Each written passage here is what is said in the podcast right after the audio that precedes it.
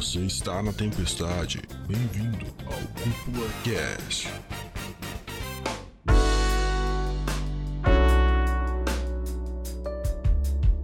E sejam muito bem-vindos a mais um episódio do Cúpula Cast, o podcast que leva animes e mangás a sério, como eles merecem. Quem fala aqui é o André Gione e eu tô acompanhado de três queridos amigos aqui hoje para falar sobre um tema Bom, a gente já falou umas vezes, mas hoje a gente vai deixar bem mais claro. E aí, pessoal, aqui é o Dude e hoje nós vamos falar dos nossos queridos e amados prota-heróis. Eu sou o Patrick e aqui eu vou falar sobre os, os personagens que eu tento botar, enxergar meu próprio alter ego lá. Ah, e eu sou o Wesley e eu vou falar dos pro-anti-heróis também, pode ser? Já que o Dude mandou essa. Me. Todo mundo já, já cuspiu o tema para todos vocês, então acho que ficou bem claro.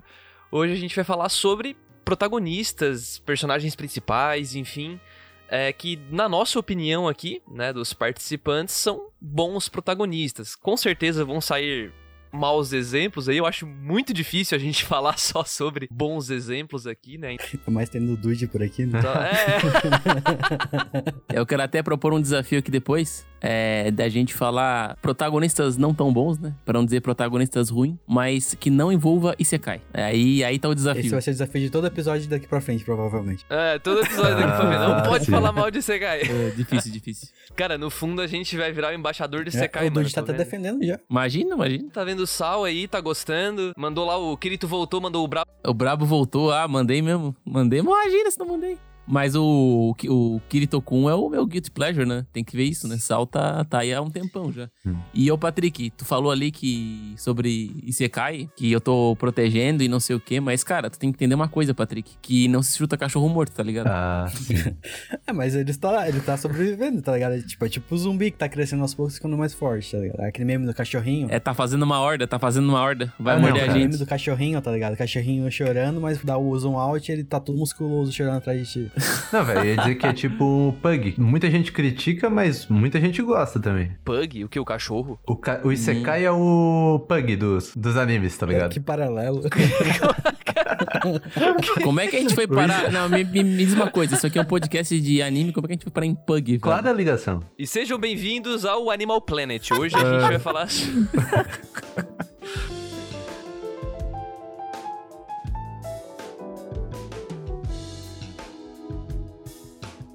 Bom, é, a gente já falou muitas vezes, acho que eu, inclusive, levanto isso constantemente nos episódios, mas a gente, sempre que a gente vai falar sobre um respectivo personagem, esse personagem é um protagonista, né, dentro de uma obra e de um anime, de um mangá tal, geralmente a gente sempre fica lembrando, né, que, que existem os protagonistas e os personagens principais, e pode ser o mesmo, mas às vezes não é.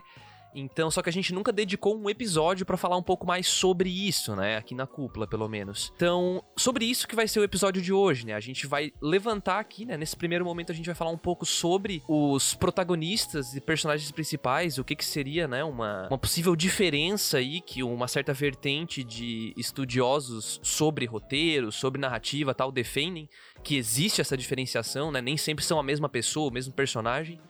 E aqui na cúpula, pelo menos eu sou, eu sou muito adepto a isso também. Eu, eu acho muito que faz muito sentido isso, né? Não sei, alguém aqui que deu uma olhada já é, é, discorda dessa, dessa lógica aí de pensamento? De... Não, acho que não. Eu acredito que faz bastante sentido. Pouco difícil alguém discordar, né? É, não, é claro que nem todos se encaixam perfeitamente nesse estereótipo, mas pra generalizar eu acho um bom caminho. Mesmo porque é algo bem difícil de ser feito, né? E, e que fique claro, porque hoje na internet é pedrada, né? Não dá nem pro cara. er- Se o cara erra, acabou. Você né? é cancelado. Então, não, nem precisa ser cancelar, só porque, sei lá, pode ser uma gafe tremenda. Então, que fique claro aqui que nenhum de nós quatro é especialista em narrativa, em roteiro, ninguém aqui é escritor, tá? Então a gente, sei lá, a gente estuda e tenta aprender na medida do possível. É, pode ser que saia besteira aqui do que a gente vai falar, mas é, basicamente existe então, né? Existe uma vertente que defende que existem os protagonistas e os personagens principais dentro de uma história, dentro de um roteiro. E pra ficar bem claro assim, bem direto ao ponto, o protagonista é sempre o personagem que tem o maior objetivo, é, conflito ou obstáculo no roteiro, né? Então, é, a história dele, né? A jornada dele vai, vai sempre sofrer uma transformação ou não, né? Sobre isso que pode ser a história. Um protagonista que não tá se transformando, não tá evoluindo, desenvolvendo, enfim, pode ser sobre isso também. E ele vai estar tá no meio da trama da história toda.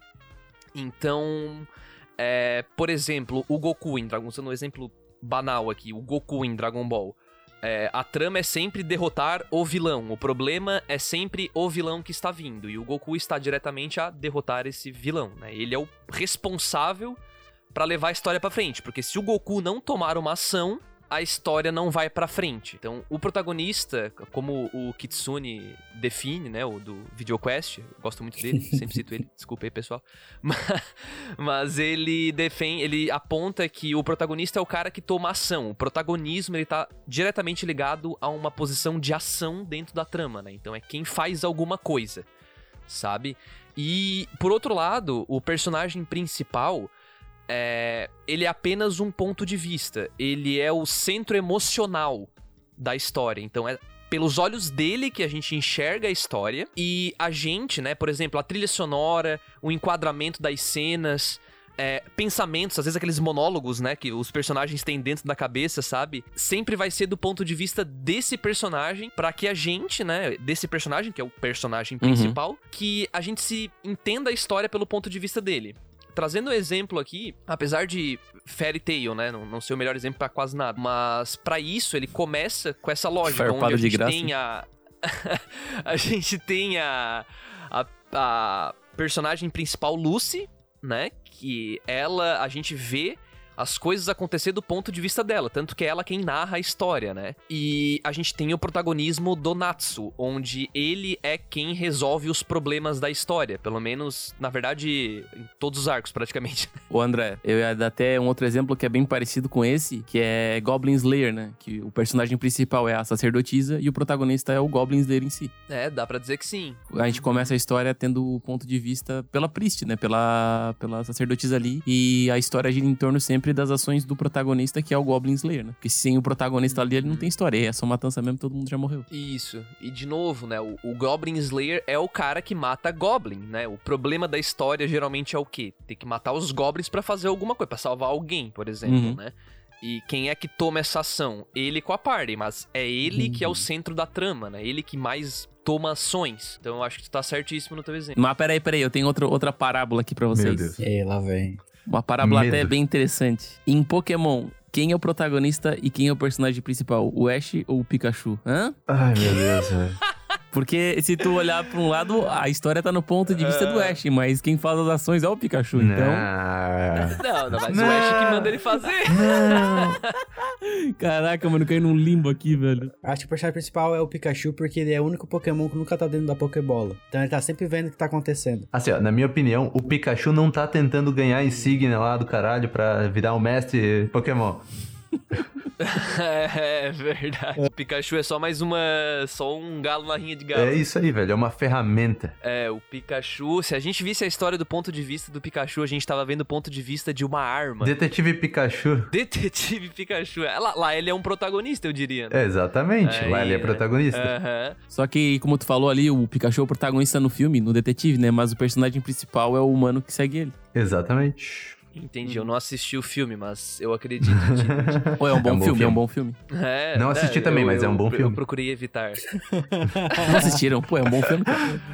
É um bom filme pra caralho, né, velho? Mas, mas o. Não tô duvidando, de verdade. Mas, é, ainda nesse exemplo, né, que fique claro que isso não é algo. Tipo, uma história não precisa teoricamente ter só um protagonista, né? A história não precisa ter só personagem principal, ela pode mudar é, à medida que os arcos vão passando, sabe? Claro, se for um anime de 12 episódios, não dá tanto tempo assim para ter vários arcos dentro, né? Mas, por exemplo, voltando pro Fairy Tail, porque eu acho que fica um exemplo bem claro. Logo no começo, a gente tem uns três arcos seguidos onde acho que o primeiro, o conflito emocional, por exemplo, aquele arco do Grey, né? Aquele do gelo lá, que envolve a. Não sei, você assistiram o Fairy Tail ou não? Sim, sim. Não. Eu assisti até essa parte. Ah, tá. Assisti Enfim, até a Agulha do Vento. Tem o comecinho ali, é, tem o arco do, do cara do, do gelo uhum. ali. E todo o arco se concentra em resolver o, o problema dele, né? Então, tipo, ele tá ali E o conflito emocional é dele, então a gente tá criando empatia por aquele personagem, desenvolvendo ele, né? A história tá Uhum. desenvolvendo ele, o roteiro,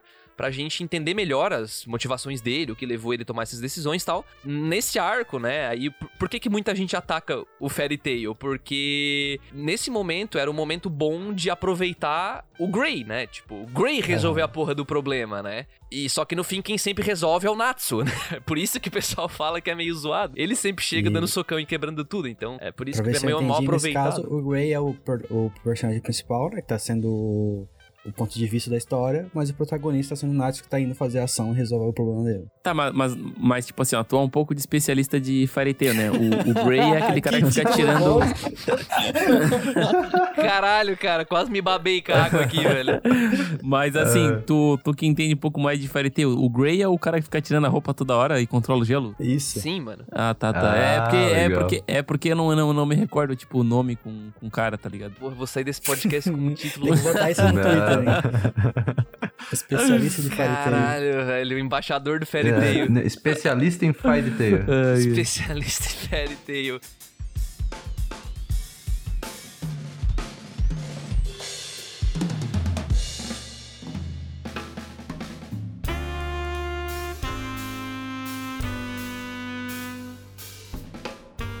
Mas, cara, eu acho assim, ó, dentro do que a gente conversou aqui, acho que um outro bom exemplo que a gente pode trazer, esse, talvez todo mundo vá se assimilar, vai entender melhor, é Shingeki no Kyojin, é um ótimo exemplo também, porque a gente começa a história muito com acompanhando o Eren, né?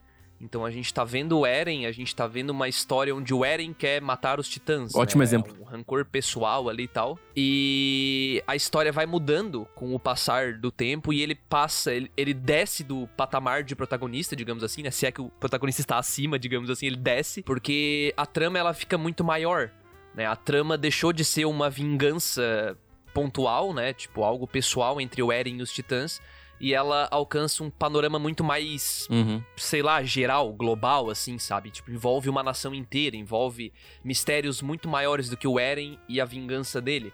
Então, em muitos momentos, a gente tem outros personagens sendo os protagonistas, né? Por exemplo, o Levi, que é o comandante, né? Que... E aí tem o Irving também, que toma decisões o tempo inteiro. Até a Range tem horas que toma as decisões. E o Eren vira muito... O, ele, o Eren continua sendo o centro emocional. É por ele que a gente enxerga essa história, Até né? quando ele tá, tá, tá na mão de um titã, só olhando, chorando, todo mundo vai agindo. Então ele vira meio que uma arma, ele vira uma ferramenta dentro da trama, né? Mas continua sendo o, o lugar da onde a gente tá vendo e acompanhando essa história, sabe? Daria pra dar muito mais exemplos aqui, mas eu acho que pelo menos o conceito geral deu pra entender, mesmo porque eu li uns artigos um pouco mais técnicos sobre isso e é muito difícil tu conseguir dizer em que ponto exatamente o personagem deixou de ser o protagonista e virou, Uhum. sabe? É muito complicado, sabe? É muito difícil. Então eu na minha na minha expertise Aham. que não dá certo, sabe? Um dia, quem sabe, eu posso conseguir, mas. Então, É então deixa, eu, deixa eu ver isso. se eu entendi bem, bem, André. Vamos dizer assim, acho que um arco de anime bem conhecido é quando o Sasuke foge da vila. No momento que o Sasuke foge da vila, vamos dizer que ele é o personagem principal e o Naruto é o protagonista. Não. Não porque a gente em nenhum momento tá vendo do ponto de vista do Sasuke, entendeu? Hum, É, a gente tá sempre vendo o Naruto sofrendo com isso, o Naruto querendo ir atrás do Sasuke, sabe? Quando o Naruto tá triste, toca música triste, entendeu? Não é quando o Sasuke tá triste, sabe? É. Então é, é mais ou menos nessa, nessa lógica, Certo, assim. certo.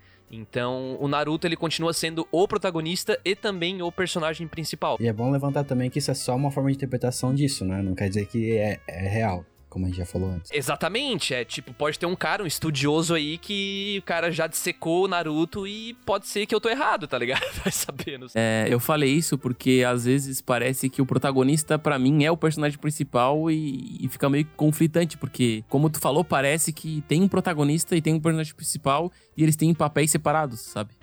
É, eu diria que nesse teu exemplo, Dude, o Sasuke seria o antagonista, entendeu? Porque, como é que eu posso dizer? Na verdade, seria mais o Orochimaru, né? Uhum. Mas, tipo assim, qual é a ideia? A trama ali, o que, que é o problema da história naquele ponto? É o Naruto manter os. querer o Sasuke na vila, porque o Sasuke quer fugir, né? E ele quer ser amigo do Sasuke. E esse é o problema, né? Então, como é que ele. O Naruto quer resolver esse problema? Então, o Naruto vai tomar ações, ele é o protagonista. E a gente tá vendo do ponto de vista dele. E o Sasuke tá indo contra a decisão do Naruto, entendeu? Então ele tá indo contra a vontade do protagonista, o que torna ele um antagonista, entendeu? Mais ou menos isso, Sim, assim, eu sim, acho. concordo. Agora, se o Sasuke é o antagonista ou se é o Orochimaru que tá influenciando o Sasuke, aí já foge da. Como eu falei, eu não sei fazer uma análise Eu completa. diria que os dois são antagonistas. É, os os dois dois, estão indo indo contra. É, dá pra dizer que pode ser os dois, então. É. Show de bola. E, bom, é, a, a pessoa, né, uma das pessoas que defendem esse ponto onde a gente tem. é, existe essa diferenciação de protagonistas e personagens principais é o Carl Iglesias, né? Ele escreveu um livro que chama Writing for Emotional Impact e é sobre roteiro, escrever personagens, né? escrever protagonistas. E nesse livro ele divide o protagonismo, o protagonista, em quatro possíveis tipos, né? A gente vai falar isoladamente sobre cada um deles a partir de agora, mas é o herói, aí tem o cara normal, em inglês eu acho engraçado, que é o Average Joe. acho muito boa essa Sim. definição. Tem o vira-lata, que em inglês é o underdog, e tem o Lost Soul, que seria o alma perdida entre aspas, mas mais comumente conhecido como anti-herói. E agora a gente vai falar um pouquinho sobre cada um deles isoladamente. Meus queridos colegas irão levantar ótimos Cof, exemplos, cof, eu tenho ótimos. certeza disso. Sem dúvida. Não esquece, não esquece. Se for falar mal de um, não pode ser ICK, hein? Ah, Não pode ser Sekai, tá? E eu prometo não falar mais sobre Fairy Tail. acho que já era. Já tá na lista, só tem Sakai. É, então acabou o cast, pessoal. Falou, até a próxima. Ai, ai, vamos lá então. Bom, a primeira definição, então, que o Carl junto com. É, é muito difícil falar Carl, velho. Eu desafio Carl. vocês, velho. Fala Carl aí, dude. Carl, Carl. Carlos. Carlão. Ca- O Carlão, vamos chamar ele de Carlão então. O Carlão, ele.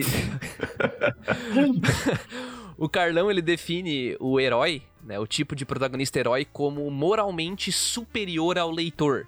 É uma pessoa que é um personagem que vai gerar uma admiração pelos espectadores. A gente vai olhar, a gente não vai se identificar com aquele personagem, porque a gente não consegue se colocar no lugar dele porque ele é muito foda, Uhum. entendeu? Ele toma decisões muito puras, ele toma decisões muito, talvez até não naturais, sabe? Não humanas. Então, por isso que ele é um herói, ele tá acima, né? Então, é totalmente movido pela moral e pela ética daquele universo, né? Então, e muitas vezes também conversa com a nossa ética aqui, né, do mundo real, pra gente poder, pelo menos, entender o que, que o cara tá fazendo, ver a motivação dele e tal. Mas esse seria o herói, né? O cara que é superior a gente. Eu queria jogar a bola então pro Dude primeiro aí, ver se ele tem um, um bom exemplo de um protagonista herói aí pra trazer pra roda. Um herói. Hum, polêmico, hein? Polêmico. Por causa que Hum. quando tu fala ali a questão, tipo, de uma pegada semideus e, e ele produz admiração, é um pouco difícil, porque geralmente alguns protagonistas, eles não. De animes, pelo menos, né? Eles não produzem, tipo, uma admiração à primeira, primeira cara, por exemplo, né? Porque eu poderia citar. Eu não sei, talvez seja, talvez não seja, mas o Deco seria um protagonista herói. Não por causa de, ele ser um herói, obviamente, né, velho? Eu tô falando mais do, do aspecto não, literal. de ele...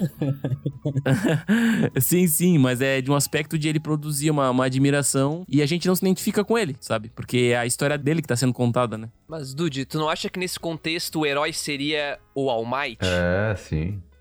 Tipo, tu, tu não vai ser o All Might, tu É. admira o All ah, Might. mas eu, eu falei o Deco porque ele é o personagem principal da história, sabe? Não, mas eu acho que mais do que o Deco, porque o Deco, ele é tipo, ele é um lawful good, assim, é bom, tá ligado? Só que eu acho que ainda mais do que ele é o próprio o, o líder da classe lá, que eu esqueci o nome. O Ida?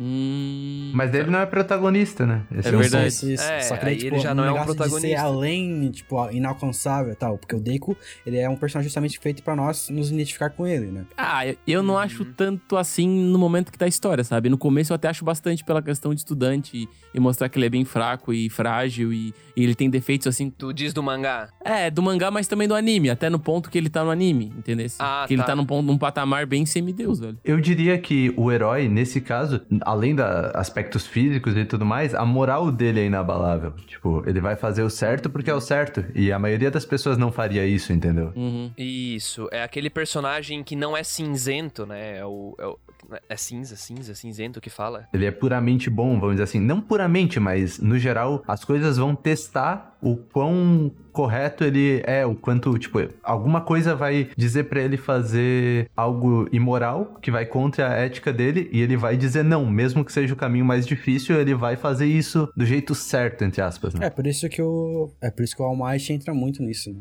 O, o Deku, eu não assisti é, My Hero Academia. Que crime, hein? Então, o Deku também é assim? Ele tem uma moral. É muito difícil. É, até agora, eu, eu, pelo menos, eu só assisti o anime, né? Eu não vi ele tomar nenhuma decisão que fosse moralmente questionável, sabe? Tipo, Hum. é, eu, po- eu preciso matar uma pessoa pra salvar 10, tá ligado? Uhum. Tipo assim, é, o herói é aquele cara que vai dizer, não, eu vou salvar os 11, tá ligado? Tipo, eu acho que é mais ou menos isso, né? Ou, não é isso que vocês estão falando? É, eu acho que sim. Por exemplo, Tower of God. Eu acho que ele é um puro herói, assim, entre aspas. Por mais que ele seja fraco no começo e tudo mais, ele tem os ideais dele muito específicos, sabe? Tipo, eu, amizade, é isso aqui, vamos. Gado isso aqui, Eu não dali, sei. vai. É, gado isso aqui. tipo, vou fazer o certo, independente do que aconteça, sabe? Eu, eu acredito nisso e vou fazer isso. Ele acredita que precisa correr atrás da garota e isso faz dele um, protagonista herói, então. Não, não é isso, mas É, sim. não, não, dude. é, é, herói é o cara que tu olha e tu fica assim, cara, tipo, essas decisões, a, a moral dele é inabalável, cara. Tipo, não interessa. O Gon, por exemplo, de, de Hunter x Hunter. Ele é um personagem, cara, que. Tudo bem, ele, ele não. Chega a ser um certo problema, né? Que a moral dele é um pouco estranha, que ele não, não vê muito bem e mal, né? Ele só quer fazer o dele. Mas ele não vê. Ele não vê muito esse lado, tipo, bom e ruim, entendeu? Tipo, ele. Não, eu quero fazer assim, eu vou fazer assim, tá ligado? Então, ele toma essas decisões e. Tu, quando se coloca. Tu, tu não consegue te identificar com o Gon. Tu não consegue ver ele Hum. tomando uma decisão e falando assim, tipo, porra, eu faria isso, tá ligado? Tipo. Ou, ou então uma pessoa nunca faria essa decisão. nunca tomaria então, essa então eu já decisão. matei a charada. Então acho que um bom, um bom personagem pra colocar nesse, nesse pavilhão seria o Saitama, então. O Dude gostou dos personagens que são heróis de verdade. Não, mas é, O, o Saitama é complicado. Ele é uma mistura de dois. Ele é bem o neutro, né? É, isso. E é nesse ponto que eu queria chegar com vocês. Eu, eu sabia que ia chegar em algum momento. É, eu acho que essas quatro classificações do Carlão, elas não são é, exclusivas, entendeu? Um, um- personagem que é- não é exclusivamente um herói, sabe? Um, um protagonista. Eu não sei, dá uma aí com uma mesclada, sabe? Então eu acho que tem um ponto ou outro que vai destacar mais, sabe? Mas no caso, o Saitama é um bom exemplo disso, né? Porque ele, sim, ele tem essa. Tu não se identifica com ele de maneira alguma, né? Pelo menos eu não, né? Não, não dá pra se identificar com esse personagem. Só admira ele, Uhum, sabe? Mas ao mesmo tempo ele toma algumas decisões que remetem muito a um anti-herói, sabe? É o cara que tu. Ele toma uma decisão e tu fica. Porra, mas isso é um pouco. é- Isso é moralmente questionável, Eu sabe? totalmente destruiria uma casa toda só porque eu perdi uma promoção no mercado, tá ligado? eu acho É. que a gente pode ressaltar que talvez tenha muitos protagonistas que tenham um pouco de, um pouco de dois, ou um pouco de três, dependendo do momento. Sim. E digo mais, eu digo que eles se transformam durante a narrativa. Ah, talvez chegue num ponto que o, o Deku vire um All Might da vida, tendo todo aquele, aquele posicionamento que o All Might tem desde o começo. Provavelmente. Po- Pode ser, essa é uma, essa é uma boa. É um bom rumo. Aliás, eu diria que é um rumo até previsível que My Hero Academia Uhum. vai tomar. Eu acho, né? Posso morder a língua aqui. Durante a jornada do herói e, e tudo mais, ele nunca. Normalmente ele nunca começa forte, ele nunca começa com o. sendo o pica. Ele é normalmente uma pessoa É. comum no mundo e ele precisa agir. Então, tipo, vamos supor um herói que acho que é bem claro, entre aspas, é tipo Naruto. Ele não começa o cara que. Mas ele tem uma moral, ele tem um negócio ali. Ele pode ser meio problemático às vezes, mas ele tenta fazer o que é certo e coisas desse tipo. O Naruto pode ser um pouco duro às vezes. O Naruto eu encaro ele muito como uma mescla do Uhum. cara normal com o herói, sabe? Porque ele tem todos aqueles problemas, como o Wesley falou, e, e pra gente poder entender. Quer dizer, eu não sei até que ponto isso é só pra gente se. é, digamos. Não, eu acho que é, acho que é isso. Acho que ele é um. Talvez ele seja até o vira-lata, tá ligado? Eu não sei. ah, um pouco também, né? É, ele começa bem, tipo, pior que as pessoas, sabe? Tu- ele se coloca, o personagem está numa posição pior do que os outros personagens à volta dele. E tu quer ver como que ele vai superar essas dificuldades, sabe? Uhum. Eu acho que o Naruto, ele começa como um vira-lata e ele vira um herói, sabe? A, a ponto de as pessoas olha- olharem pra ele, né? Tanto nós como espectadores, como como quem tá dentro da obra, né? Os figurantes de Naruto lá olha pra ele e fica tipo... Quem foi que não brilhou o olho? Que ele chegou pra bater no Pen lá em Konoha. Sim, sim. Eu sinto que animes fazem muito isso, porque é uma jornada. Por exemplo, filmes nem sempre são assim, porque, tipo, Superman, ele nasceu um herói, vamos dizer assim. Ele é um herói. Ele nunca foi um cara normal. Então. Uhum. É, faz sentido. Faz sentido. Realmente, ele já nasce herói e. E, é- e ele, é, ele é um ótimo exemplo disso, na verdade, né? A, a moral dele é completamente tipo, sou bonzinho, Sim, né? sim, ele é Sim. o herói. É o representante da América. Aí no caso seria. O, o Batman seria um anti-herói? O Então? Batman seria anti-herói. Ele faz. Ele, tipo, no começo mesmo, ele matava os criminosos. Então, Ah, é? Eu no não começo sabia das disso. HQs, ele mata Hum, todo é. mundo. Olha só, velho. É, mas assim, né? Ele, ele se junta pro clã de assassinos e tudo mais. Então, bem anti-herói. Caramba! E atualmente ele é um neutro um bom, só que neutro. É, exatamente. Uhum. Até nos filmes. Tudo vai se transformando, né? Tudo vai se transformando. Na verdade, o Wesley falou uma parada que me deu um, um estalo na cabeça, mano. Tipo, a jornada do herói, tá ligado? Literalmente, Uhum. Lá do Campbell. Os personagens, geralmente, nessas histórias, né? Por que, que, por que, que esse roteiro é, é tão matador, eu acho? Porque o personagem começa geralmente como um, um Uhum. vira-lata ou um cara normal. Uhum. E ele passa por uma jornada para virar o herói. Então ele se torna um protagonista do tipo herói que a gente admira. E se tu admira alguém, quer dizer que talvez tu queira virar aquela pessoa, né? De alguma forma. Então tu passa por uma jornada, olha que É, doido, e mano. sempre vai ter aprovação pra ver se tu não se torna um anti-herói, vamos dizer assim. Uou. Porque sempre tem aquele conflito que o personagem principal vai ter que resolver e vai ser moralmente questionável, assim. Tipo, ah, os teus... o cara matou os teus verdade. pais. É qual o passo? É o sexto passo, geralmente, por aí? Sexto, sétimo passo da jornada? Não lembro. Não agora. lembro. Mas, tipo, o cara matou teus pais. E daí tu perdoa ele. Não é algo que a gente vai se relacionar, tipo... Sim, sim. Não é algo simples, é. A gente entende isso Aham, como um ato meio heróico, um ato acima do padrão normal, assim. Ah, entendi. Nesse- no caso, o ponto de matar os pais era o ponto pra questionar a moral do cara. Exatamente. E pra direita é Uhum. perdoar, seria o herói. Sim. E o não perdoar seria o daí anti-herói. tu seria corrompido. E nesse meio do caminho ele vai moldando os seus ideais, né? É, mas se tem uma coisa que eu não consigo me conectar tanto, é isso. Tipo, quando o cara é totalmente herói, assim. Tipo, o Tanjiro do Demon Slayer. Ele é o full bonzinho. Tipo, Ah, ele faz sim. tudo pra, pra Ah, salvar sim. todo mundo. E assim, eu não consigo me relacionar totalmente a ele. Eu prefiro muito mais algum personagem que não é totalmente bom, assim. Porque é como eu falei na abertura, né? Eu tô atrás do meu alter ego. Tipo, eu não conseguiria ser o Tanjiro. Eu admiro o que ele faz, mas eu não conseguiria ser ele. É, é, é um- em suma, é o- tudo que a gente tá falando aqui, né? E por mais que ele comece um cara normal, ele é claramente um herói desde o começo. Isso, os princípios dele, né? A ideologia dele é muito de herói, né? Por mais que ele seja fraco, digamos assim, não treinou ainda. Uhum. Os ideais do Tanjiro são muito bem, tipo, estruturados desde o começo.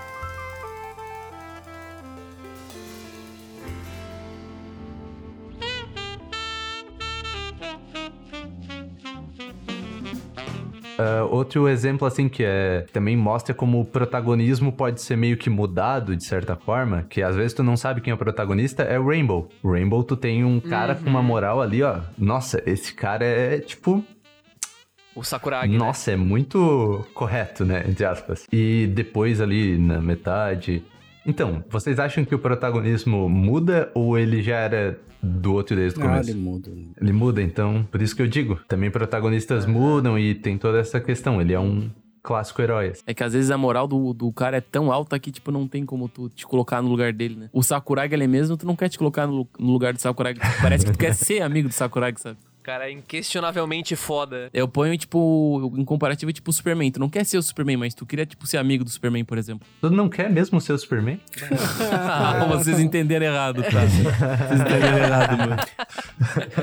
Mas nas histórias é muito isso, né? Ou tu encontra um personagem que ele já tá no final da jornada dele, que ele tá totalmente desenvolvido, né? Ele é isso e dificilmente ele vai mudar. Ou tu tá encontrando alguém que tá no começo ou no meio da jornada e que ele vai mudar a personalidade dele conforme também vai mudar o tipo de, de protagonista que ele pode ser, tá ligado? E eu acredito que em animes, principalmente, tu tem protagonistas que mudam, porque é, eu não sei, mas é mais identificável, é mais interessante ele começar de baixo pra a- galgar posições, ele melhorar, ele ter Sim, desenvolvimento. É justamente esses que eu consigo Uhum, gostar demais, uhum. porque eu não sinto que eu, como pessoa, sou uma pessoa, tipo, já tá no topo, assim, eu tenho muito pra crescer. Então, eu gosto, eu consigo me relacionar muito mais com personagens que também precisam fazer esse tipo de movimento. Sim, que, que não Uhum. Nascem explicitamente É. bons, assim. E esses caras aí, na verdade, eu julgo que esses são já a segunda categoria, né? Que seria o cara normal, né? Da definição do... Na definição do Carlão aqui, ele, ele fala que o average Joe, que é o cara normal, é igual ao leitor, né? Então isso gera uma simpatia entre o leitor, espectador, né? Uhum. Para com o personagem. Então tem um processo de auto-reconhecimento pelo personagem, pelo público. Então a gente se identifica com ele, sabe? Então, é, por exemplo, usando exemplos de anime, eu diria que basicamente todo, quase todo romance escolar, por exemplo, pega um protagonista aí, é, tirando, por exemplo, o Regairu, que é um pouco fora da curva, o cara é quase um. Eu diria que o cara não é um cara normal, né? Ele vai lá pro. até anti-herói, eu diria. Mas. Por exemplo, o, me ajudem aí com um exemplo. Já sei um que tu adora. de Deus, que tá me faltando. Domestic no Fala, Kanojo. Nossa! Não, mano, a gente não tá avaliando planta aqui, eu já falei. Ah, mas peraí, porra. Pro público japonês, ele não é planta, tá ligado? Não, mas não é só japonês, mano. Sei lá, eu, a- boneco é O ruim. boneco é um, ruim. bom, um bom que prova- provavelmente todos, todos aqui viram, que é o Raiji. O Raiji é muito. O cara normal, mas ele é um ótimo protagonista. Raiji de. O, o, o Raj do. Run with the Wind. Uhum. Isso, Kazaga. Isso. Por que, Patrick, ele seria o cara normal? Me explica aí. Porque o, o Raiji, como ele é, o- ele é o protagonista, só que ele não é o, o personagem principal, né? Tem um outro personagem que é o Kakeru, que daí, daí é a visão dele que a gente tá acompanhando. Só que o Raiji, como pessoa no, no anime, que é um anime de atletismo, ele é uma pessoa totalmente normal. Ele é, não tem nenhuma habilidade especial, ele não tem, tipo, ele é, é eu, você, assim. Então, a capacidade que ele tem de de mover a história é por força de vontade e desejo de realizar um sonho, uma meta que ele tem, assim, se provar, né? Então é justamente por isso. Ele não tem nada de especial, mesmo assim ele consegue fazer com que a história, toda rode. E realmente, é, o Wesley eu acho que não assistiu, mas o Dude viu, né? Eu não faço ideia. E, e, e a trama ela anda por conta dele, né? Ele que junta as pessoas, ele que convence o Kakeru a ficar na equipe, né? Faz aquele, enfim, treina o pessoal, então realmente eu diria. É, Nossa, é, é dá pra dizer até que ele é o ele é- mestre ao mesmo tempo, né? Da, da jornada do herói, ele é até o Uhum. mestre, né? Porque ele ensina o pessoal, ele pega na mão e tal. Bem, bem observado. um Eu diria que em- até em certos pontos ele é um herói, porque aquele final lá foi só na, na força do semideus pra, Uhum. pra terminar aquela corrida. É, é, eu ia dizer, Uhum. eu ia dizer que ele é uma mistura, né, do cara normal, que é possível se identificar, Uhum. porque ele não tem uma, uma moral tão inquestionável, né? Tipo, ele é um cara que realmente toma decisões humanas, Uhum. né? Ele erra também, não é o cara que não erra, mas ao mesmo tempo ele é uma pessoa que tu admira, sabe? Então dá, eu acho que dá pra dizer que ele também poderia entrar como um herói, assim. Uhum. De, de novo, voltando, porque a gente falou que dá pra mesclar, né? Uhum. E é um puta protagonista. Bah, É, Slice of Life, no geral, é quase todos são personagens comuns, porque, né, identificação, Uhum. claro. E assim, o que eu ia perguntar, botar aqui que tava pensando, o, o Subaru é? Não, Subaru eu acho que é underdog. É, eu, Uhum. eu, bot- eu classificaria ele como vira-lata. É. Vira-latão. cara. Eu, com certeza. É, Sim, sim. Porque ele é muito, né? ele é Pelo muito inferior ao- a, a nós, no caso, né? Os leitores, né? É. Tipo, é... É, na verdade, quando tu. Ah, mas é, é a Muito true inferior. apenas, né? Sim, sim. se, é, quando tu, quando tu vê ReZero, tu não quer. Tipo, tu não se identifica com o Subaru, sabe? Pelo contrário, tu fica até com raiva dele, Sim. né? Então, eu acho, pelo menos, né? A Entendi, maioria entendi. das pessoas. Ele é um personagem que muitas pessoas não gostam no começo. Eu, inclusive eu, porque ele realmente é um bosta no começo. É a vida. Hum, Mas assim como o André tinha falado antes, depois de um certo tempo ele começa a mesclar algumas outras características de, de protagonismo, né? Como, como, tipo, com o decorrer ele acaba virando um pouco do Average Joe, mas também ele fica um pouco com o herói Uhum. também, às vezes. E anti-herói também. É, e anti-herói também. Ele É. tem um momento que ele quer fugir, quer largar tudo e foda-se. Então é, é tudo um pouco, né? Pois é. Eu acho que assim, é até bom ressaltar que talvez um excelente protagonista seja aquele que mescla um pouco de cada um. Dependendo da, da situação, sabe? Porque daí Claro. tu tem várias facetas do personagem, sabe? Porque, por exemplo, o All Might é foda, mas o All Might ele é muito raso, assim, tu sabe? Tipo, ele é de um jeito. O Subaru já não, ele já é tipo, às vezes é um pouco de herói, às vezes um pouco de Average Joe, às vezes é um underdog, e muitas das vezes ele também é um anti-herói, tá ligado? Sim. É, eu, eu vou complementar a afirmação do Dude, eu diria, eu concordo com o que ele falou, mas eu vou dizer assim, ó, um excelente protagonista é o cara que pode trilhar entre essas categorias, mas ao mesmo tempo ele é tão bem escrito que se ele altera não causa estranheza, tá ligado? Eu não concordo totalmente porque existem muitos protagonistas e personagens principais que eles só são uma coisa e o anime inteiro. Por exemplo, o, o L do Death Note. Não, desculpa, o L não. O Light Yagami do Death Note. Ele é evil e evil vai até o fim, tá ligado? Ele é o anti- o anti-herói. Uhum. Ele não tem essa mudança. Então, não necessariamente tu precisa passar por Mas tudo tu pra considera ser bom. ele um excelente protagonista? Eu considero. Eu também considero, Entendi. porque chega ao ponto de as pessoas concordarem com a visão dele. Nossa, ele consegue transformar uma visão deturpada numa que tu aceitaria, tranquilaço. É porque no ponto de vista dele, ele se acha o herói, mas ele é o maior filho da puta que existe. É, ele é o anti-herói total, né? Então, não é necessariamente, anti-herói né? Mas sim, dá pra E- ter esse ponto também que o Dude levantou. É, é que nem o Subaru. O Subaru, ele é visto como herói pelos outros, porque eles não viram as 17 mil vezes que ele falhou. Eles só viram Aham. a É. que deu tudo certo, Aham. sabe? Aham, verdade. Então. Pô, legal isso aí, né, cara? Olha só. Que, que ponto de vista diferente. Mas, exemplos de cara normal aí, pessoal. Não gostei, foi muito Ah, pouco. Quero ouvir The mais. Vocês. Galaxy. The Tatame Galaxy. Agora só tu que assistiu. Conta pra nós, então. Explica pra gente por que, que o protagonista é, é um cara normal, Wesley, pra, pra quem nunca escutou sobre Tatama Galaxy aqui no CupolaCast. É, claro. Eu vou só mandar rapidamente. Ele começa, ele entra na universidade, ele tá em busca de uma vida é, cor-de-rosa, que ele chama, uma vida perfeita, e ele não encontra. Ele tá tentando, e é várias tentativas dele tentando essa vida perfeita. E ele passa por altos e baixos, mas ele nunca. Ele é uma pessoa completamente relacionável, assim. Tu cometeria os erros que ele cometeu, tu faria as coisas que ele faria, sabe? Então ele faz tudo isso pra, no final, ele chegar, evoluir um pouco, sabe? Mas ele se mantém no normal? É, ele, vamos dizer que ele. ah, Em vários momentos ele tem.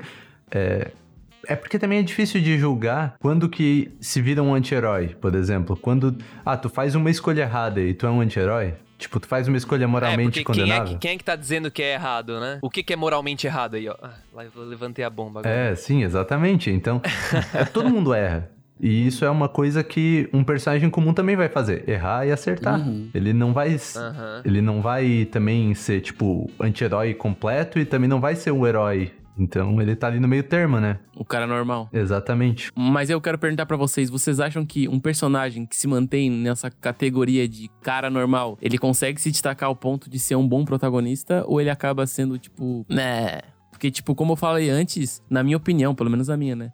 Um bom protagonista é aquele cara que trilha por, por não por todos, mas tipo, ele muda essa, essa característica dele, sabe? Mais, de, mais de uma camada. Isso, pelo menos duas, sabe? Em certos momentos, não ficar só estagnado em um. Mas aí eu julgaria como o personagem comum, um personagem humano. Um personagem que ele vai passar por tudo isso. É muito complicado tu também ca- classificar em anti-herói, herói e que ele vai passando por isso. É, não é porque tu faz uma escolha ruim que tu deixa de ser um herói. É, eu diria que é num contexto geral, né? A gente, tipo, é, não é porque o, alguém toma uma decisão errada dentro de uma história inteira que aquela pessoa, no caso, uma, uma, uma decisão que é moralmente questionável, que ela se torna um anti-herói, né? Exato. Sendo que todas as outras decisões delas foram completamente Sim, heróicas, digamos assim, sabe? Sim. Eu acho que é. Não, não- ok, não é 100% herói, mas é 99%, entendeu? Então eu acho que o que mais é o que vai destacar mais e vai ser a classificação, se fosse pra colocar assim. O erro é uma forma de humanizar um personagem. O que é mais humano do que errar, né?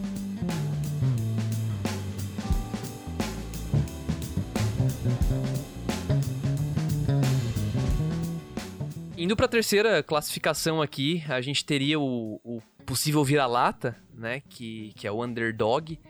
E o Carlão define ele como um inferior ao leitor, né? Não moralmente inferior. Ou seja, não é um cara que ele tem algo questionável, toma decisões questionáveis, mas é porque ele é um, um herói improvável, ele define. As probabilidades, né? O mundo tá contra ele, sabe? Tem muita coisa oprimindo esse personagem. Hum, Então, ele ele é um cara que geralmente, né, esse personagem faz a gente sentir três principais emoções, que é uma espécie de compaixão por esse personagem, porque ele não tem, geralmente ele não vai ter autoestima ou ele não tem recurso pra ser bem-sucedido. Eu acho que entra muito o caso do Naruto aqui, que é o cara que quer ter amigos, tal, só porque ele não tem estrutura nenhuma, ele não tem família, ele não tem nada. Uhum. Então eu acho que entra muito aqui.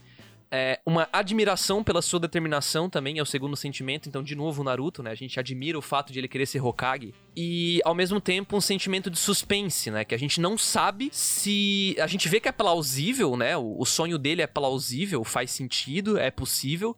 mas a gente não sabe se vai ter um sucesso nisso, sabe? Então, essa dúvida Uhum. também é um sentimento, né? Esse suspense. Então, o underdog ele entra muito aqui. E sendo bem sincero, depois de repetir essa classificação pra vocês, cara, é, é quase que todo protagonista de shonen, eu diria, ou eu tô errado, Uhum. assim.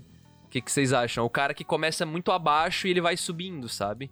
Não tem nada favorecendo, mas ele sempre supera as barreiras. Tô errado? O que, que tu Ah, acha? eu acho que talvez sim. Ele é na- muito naquela parada que a gente conversou sobre. Ele vai trilhar por essa, por esse underdog, mas provavelmente ele vai sair desse underdog e ele vai partir pra, tipo, talvez um cara normal ou talvez um herói, sabe? Porque ele- eu acho que é um, um personagem principal de shonen ele não pode ser underdog o tempo inteiro, obviamente, né, André?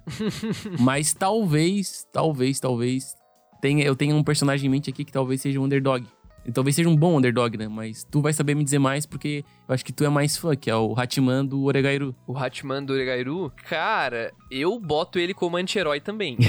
É, mas muito no começo eu, eu fiquei muito no, no- Acho que eu ficaria muito no vira-lata no começo da história, sabe? ele trilha nos dois. Eu concordo contigo. Ele trilha nos dois, tá ligado? Mas é porque, de novo, ele é outro personagem que ele toma muitas decisões que são tipo, ah, ele quer ajudar uma pessoa, mas pra isso ele fere outra. Ou então ele quer fazer alguma coisa e ele, ele fere a si mesmo, sabe? Então também é uma forma de autodestruição e que é algo que é, na minha opinião, moralmente conflituoso, entendeu? Uhum. Na minha opinião, sabe? Que meio que vai oposto ao que o leitor, o espectador, faria. Então, por isso que eu considero ele mais um anti-herói, assim. Hum. Eu vou então citar um que a gente já citou, mas só pra botar, lembrar aqui. Subaru de ReZero.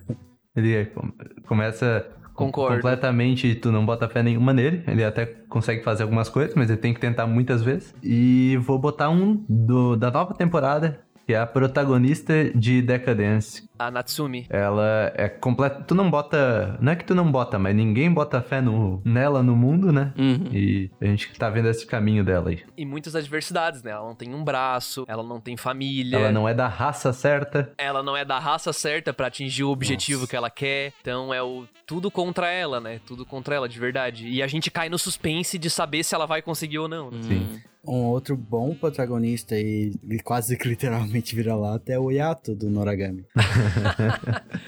É verdade, eu acho Ele é muito sim. bom com o personagem. Ele é um underdog pro meio, né? E é, ele se faz como vira-lata, tanto que, tipo, ele tá sempre meio que na, na sarjeta, dentro de lata de lixo, esse tipo de coisa. Parece que tudo tá contra ele, assim. Até tu tem aquela questão de ter um pouco de compaixão por ele quando ele ganha a casinha dele lá. Sim, sim. Outro maneiro que aqui que talvez passe despercebido por muita gente é o.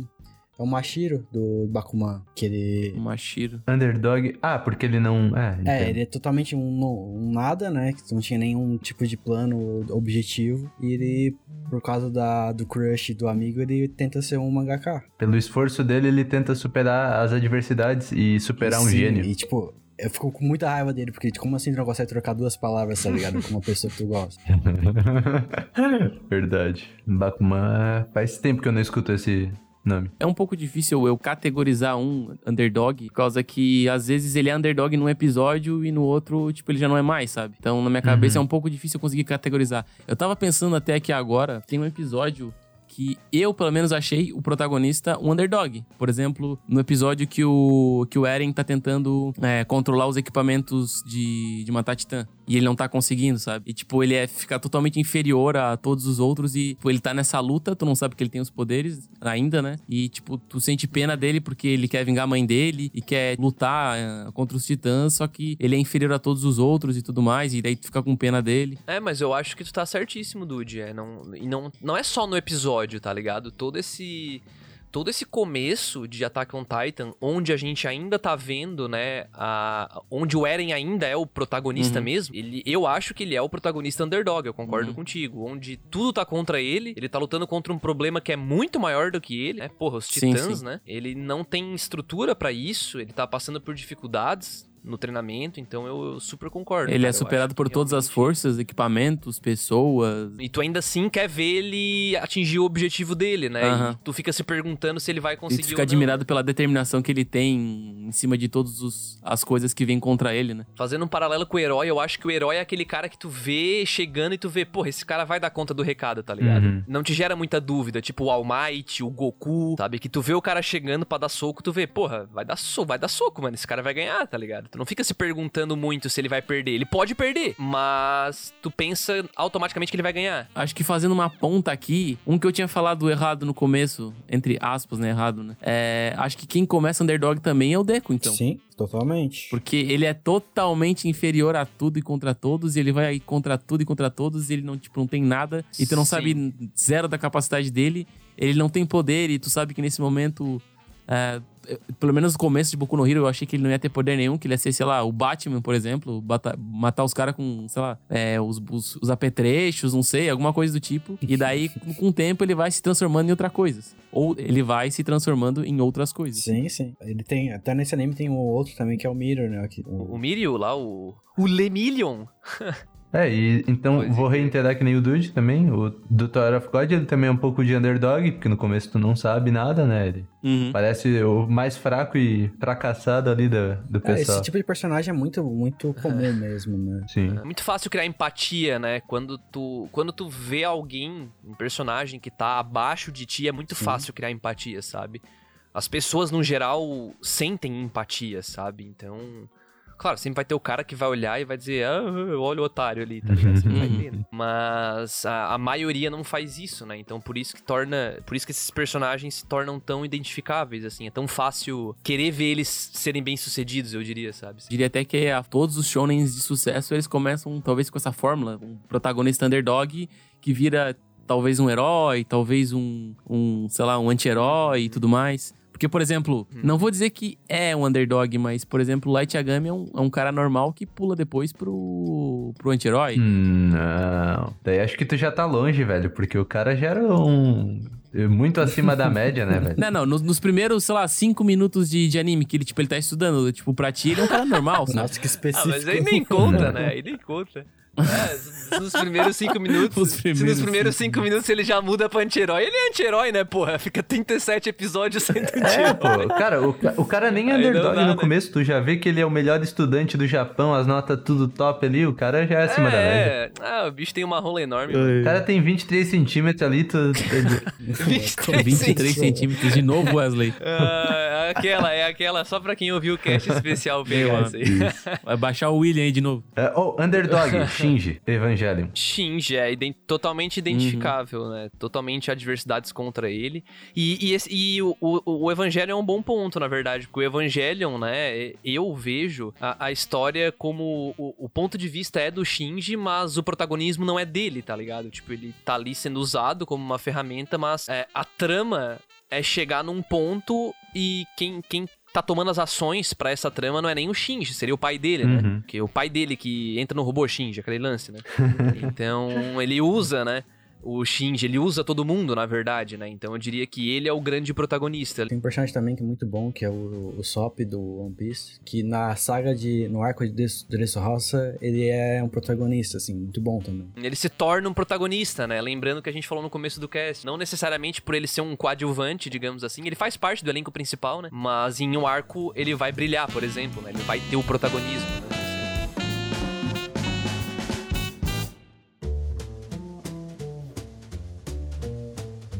Agora a gente entra na. A gente pode entrar na, na última categoria aí, que seria o anti-herói, né? A gente já deu alguns exemplos ao longo aqui do, do episódio, mas eu acho que vale a pena a gente conceituar, como a gente já conceituou todos os outros, né? É, basicamente, o Carlão, cara, não consigo.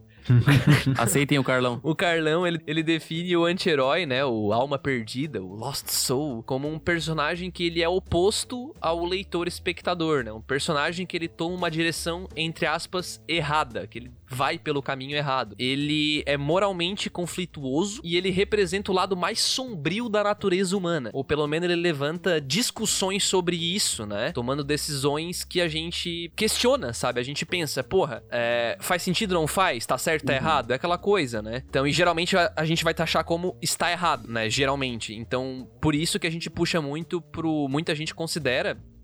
Eu também considero o Light Yagami um grande anti-herói. Uhum. Que por mais que exista a motivação dele ali. E se a gente traduzir a motivação dele como punir criminosos, ok, fica legal, né? Fica meio heróico. Né? O problema é como ele faz. Rolaria toda uma discussão sobre isso, né? Mas eu acho que, enfim, outros anti-heróis aí que vocês poderiam jogar na roda, gurizada. Acho que um é o protagonista de Overlord, né? O Ainzon Guru, sei lá.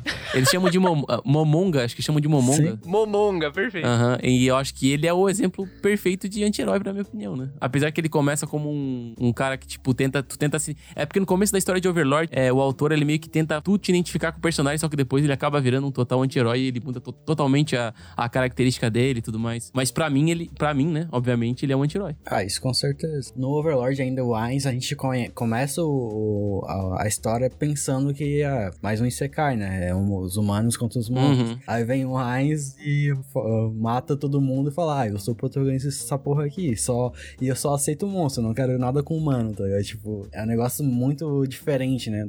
Vindo de todos os secais que a gente viu, ó, tô aqui falando bem dos secais. Foi uma coisa bem, bem diferente, assim, pra gente. Gostei muito. É, um, é, um, uhum. é uma obra que vale a pena ser vista, com certeza. Como protagonista e como Ma personagem principal. Mas o Patrick, tu não concorda que às vezes é questionável o comportamento dele como anti-herói até no começo? Porque no começo, eu digo que ele é totalmente um anti-herói, mas às vezes ele dá uma, umas conflitadas legais. Que, por exemplo, tem uma certa parte da primeira temporada que ele defende um, um vilarejo. Uhum. Só que depois, na outra temporada, ele tá, tipo, conquistando uma, uma cidade, Não, sabe? É, então... Mas é justamente a, a, a rota dele, né? Quando ele se, se aprisiona no jogo, ele, ele ainda tá em conflito. Ah, eu sou humano fora daqui, mas aqui eu sou um monstro. O que, que eu vou fazer? Daí ele tá em dúvida. Conforme vai passando a temporada, ele aceita quem ele é no jogo. Ele esquece a parte humana dele. Eu acho que é por isso que eu uhum. gosto tanto dele, por causa que ele faz meio que, tipo, essa migração, talvez. Na verdade, todos os protagonistas que eu gosto, eles têm muito dessa característica de eles não serem muito. Não é rasos, né? Mas, tipo, muito. Ah, é só isso, tá uhum. tá ligado? Por exemplo, eu gosto muito de um personagem que ele faz toda essa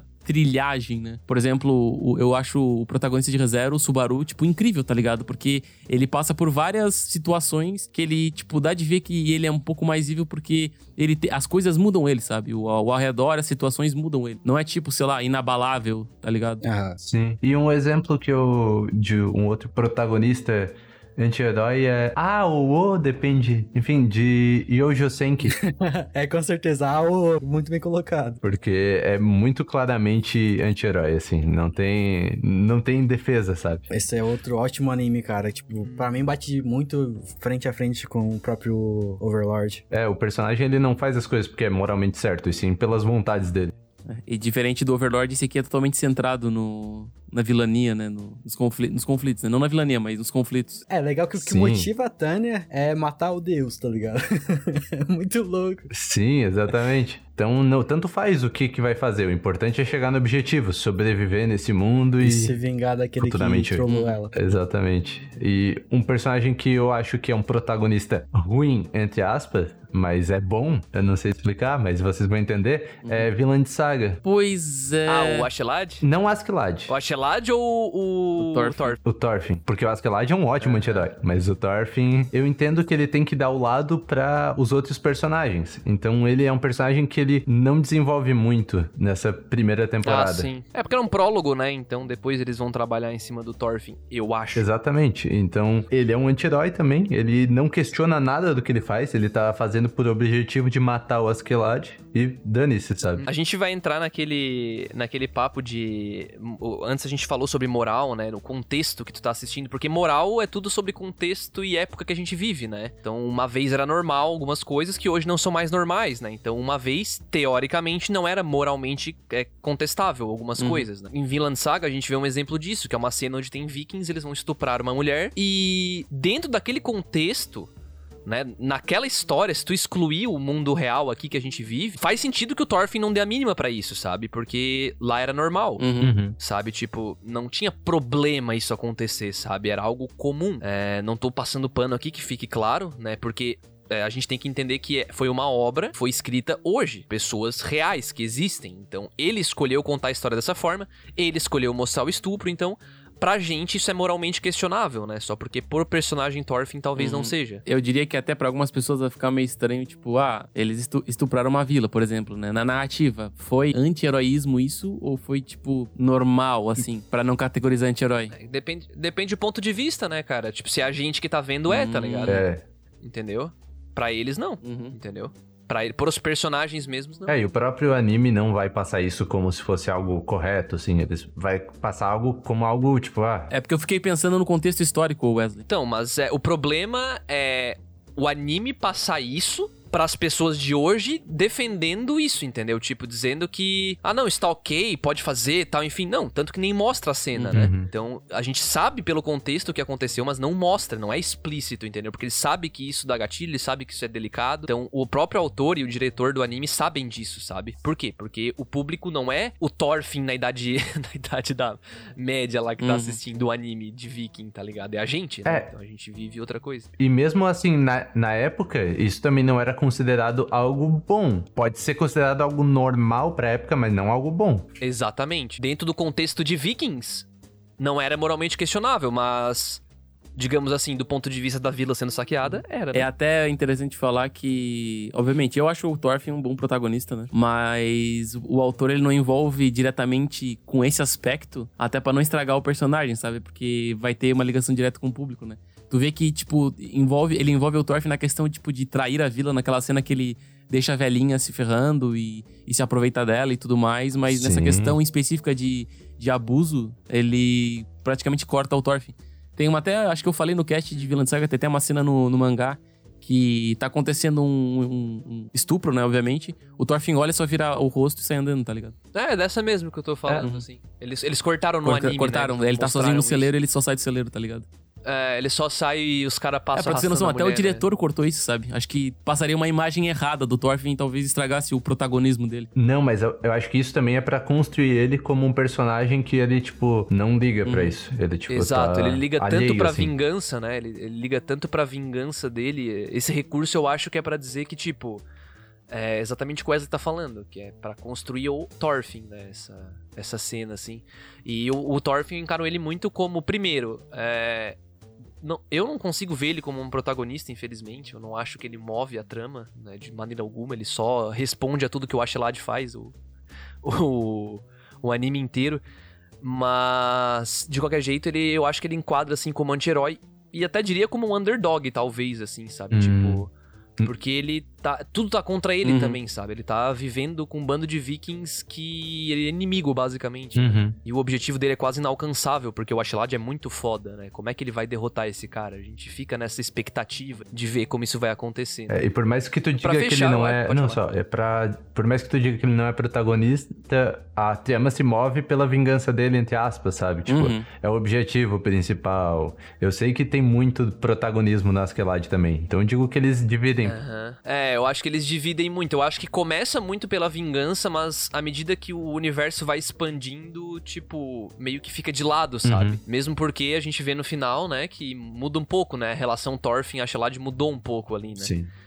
Então, mesmo que talvez não tanto, mas mudou um pouquinho.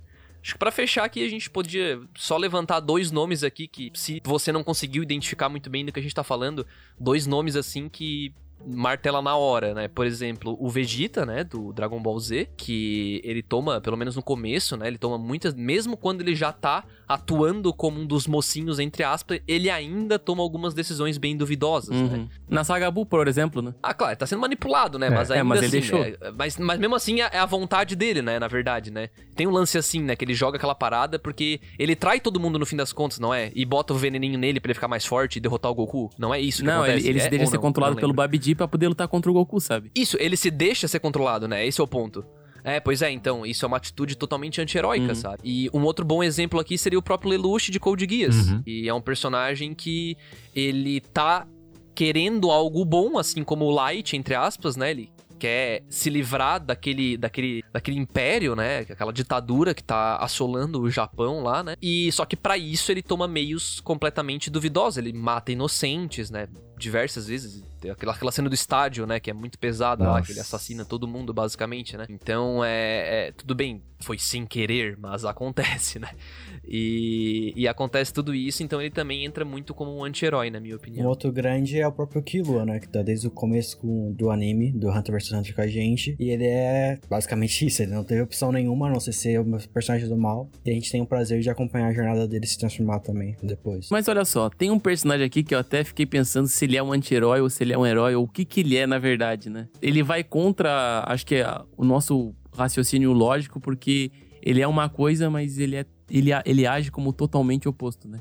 Que é o protagonista de Hataroku Osama. Será que a gente pode categorizar o protagonista como um anti-herói, sendo que ele é um vilão, mas ele age como se quisesse ser o herói? Ou, tipo, ele fica meio conflituante, assim, porque ele era para ser mal, ele era para ser aquilo, tá ligado? E ele começa a ter algum, algumas atitudes que contradizem isso. É, é, eu não sei, porque em ponto algum ele toma uma decisão que nós, como sociedade humana real, interpretamos como malvada. Eu não lembro, pelo menos, de ele fazer, tipo, ele mata alguém. Acho que é bem pelo contrário, tem uma cena de luta no final lá que ele salva uhum. pessoas, né? Vai cair o viaduto, ele segura tudo tal. Então acho que ele é muito herói mesmo, assim, sabe? Uhum. Tipo, tu vai se identificar com ele, tu vai ver, pô, ele é um cara bacana, é um cara do dia a dia tal, tá ali vendo, trabalhando no McDonald's tal.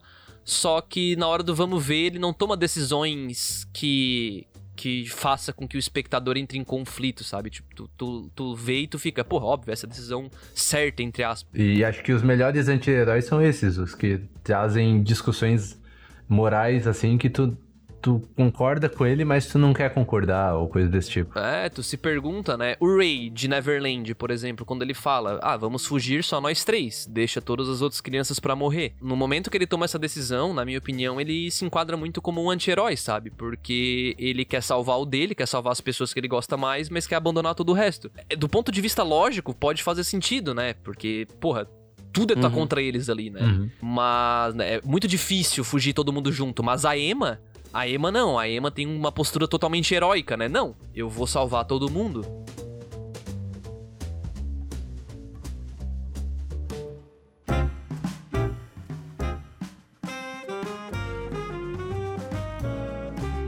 Bom, então era isso, pessoal. Espero que todo mundo que tenha ouvido aí tenha gostado. Foi uma discussão um pouco pouco diferente do que a gente costuma ter aqui, mas eu acho que foi bem construtivo, muito melhor do que eu achei, pessoal. O que, que vocês acharam? Assim, eu achei bacana, cara. Eu, achei eu acho que desenvolveu um muito bom legal. ponto de discussão. É, a partir de agora dá pra gente pensar bastante no que, que a gente gosta e o que a gente não gosta, né? E também uhum. traçar um, uma diferenciação, né? Será que realmente tem esse, essa diferença de protagonista com o personagem principal? É outra discussão pra gente levantar é a gente viu quão voláteis podem ser os personagens deles. É, é uhum. muito difícil classificar um protagonista, é muito difícil classificar. E, e também é muito difícil dizer por que, que ele é bom ou ruim. É muito sobre como ele vai mover a história, né? Uhum. De pode ser tanto, tipo, a gente pode dizer como o Light é um bom protagonista, quanto, é, deixa eu pensar, um Subaru é um bom protagonista. Eles são completamente diferentes. E a gente pode perceber também que é, a gente pode categorizar os grandes protagonistas como, como vários tipos, né? Como, por exemplo, o Eren, como, por exemplo, o Naruto, como, por exemplo, talvez o, o Deku também. É, todos eles são classificáveis, né? E se desse pra dar um eu diria que não existe, eh, como Wesley falou, né, meio subjetivo, né, o que é bom, o que é ruim, né? Eu acho que eh, são mal aproveitados às vezes, né? Por exemplo, o voltando, eu falei que não ia voltar, mas voltando para Fairy Tail, o que, que eu acho tá o, o Natsu um personagem tão até o é porque na verdade esse exemplo nem é meu, tá? É do Kitsune de novo. Mas ele cita isso, uma coisa que eu, eu, não, me, eu não notava que me incomodava tanto em Fairy Tail, mas depois eu me liguei, depois que ele falou que vários problemas são levantados e vários personagens podiam ser trabalhados, vários personagens podiam ter seu momento de protagonismo, onde eles resolvem os seus conflitos, seja através da porrada, seja através de uma conversa com uma pessoa importante e tal. Enfim, é, dentro de um arco que foi montado para eles terem o conflito emocional deles, e o Natsu chega e é sempre o Natsu que resolve tudo, entendeu? Então ele rouba a cena de todo mundo, sabe? Então, por isso, eu diria que esse é um bom, é um bom exemplo de um mau protagonista, sabe? Aquele protagonista que é usado para resolver tudo. Então, para finalizar de vez mesmo, aquele momento clássico no finalzinho do cast aqui, né? Deixar todo mundo passar sua redezinha social, caso você queira acompanhar aí o, os integrantes aqui da cúpula, para trocar uma ideia, quem sabe pelo Twitter, enfim, por onde vocês achar mais interessante. Então, passem seus, seus contatinhos aí, pessoal. É, no Instagram, tu pode me encontrar como Lucas Dude, com dois U's no, no Dude. E no Twitter, tu me encontra como Lucas Dude, com dois Is no Dude. É isso aí. Provavelmente você vai achar o meu perfil do Twitter aqui embaixo na postagem, então é só rolar um pouquinho que vai por ali. Aí se o cara escuta no Spotify, pau no cu dele, né? É que, não, é que eu quero filtrar muito bem. Se tu realmente tem vontade de me seguir, você vai fazer esse esforcinho aí. Hum. Nossa, ninguém vai Olha, seguir. Vou começar a Tomara. adotar essa abordagem, Patrick. Fazer de difícil. Dois bundão. Eu vou dizer então que me segue no Instagram, arroba Wesley D'Agostin, pra tu saber como escreve exatamente tu vai ter que entrar no site. Meu Deus. Toca aí, Wesley. Vou a merda vocês três. ah, não, ó. É com W, Meu depois Deus, Y, velho. Wesley, D'Agostin com M. Se vocês quiserem acompanhar, né, o que eu comento, eu tô sempre falando lá também no Twitter com o pessoal, é arroba André Ugione com dois Gs. E no final. E, bom, mais importante que seguir os quatro bestas aqui, tu pode seguir a cúpula, né? Que é arroba cúpula trovão. Pode seguir aí em todas as redes sociais e no Facebook é arroba a cúpula trovão. Fique super à vontade também, né? Pra deixar aquele comentáriozinho no final da postagem lá no site, tem que ser, né? Uhum. Então, se você escuta no Spotify, pau no cu de Não, novo. se você está no. Spotify, siga a gente. Isso é muito importante também. É, siga a gente É, no no Spotify. Spotify, se quiser dar uma força, é só seguir a gente, né? Marca lá como seguir no Spotify. Isso ajuda muito ao, ao cast chegar pra mais pessoas, né? E cada vez ter mais uma, uma comunidade maior aí participando da cúpula junto com a gente, discutindo e conversando sobre anime e mangá. E se quiser deixar alguma opinião, alguma contribuição pra esse episódio, manda pra gente um e-mail lá no podcast arroba cúpulatrovão.com.br. né? E-mails e comentários são muito bem-vindos porque Uhum. é, Até sugestões. Isso, sugestão de tema, até pra artigo, ou só pra conversar Aham. sobre o tema, ou às vezes é um e-mail só pra gente, né? Ah, não, não quer que seja comentado sobre esse e-mail num, num cast, por exemplo? Fica tranquilo, pode dizer, não, esse e-mail é só, é só pra cúpula, entendeu? Não tem problema, a gente adoraria receber também, porque, enfim, feedback é o nosso combustível, né? Como diria o nosso amigo lá do Animes Overdrive, o Pedro Lobato. Uhum. E se você quer xingar o André porque ele falou mal do Natsu, pode mandar um e-mail também, sem problema algum. Se você quer apoiar o Natsu, então Ai, também ai. pode mandar e-mail. Não, não manda e-mail. Manda um e-mail também, manda e-mail também. Nós três, nós três apoiamos o. Natsu. Aqui Deus, passamos pano para o Natsu.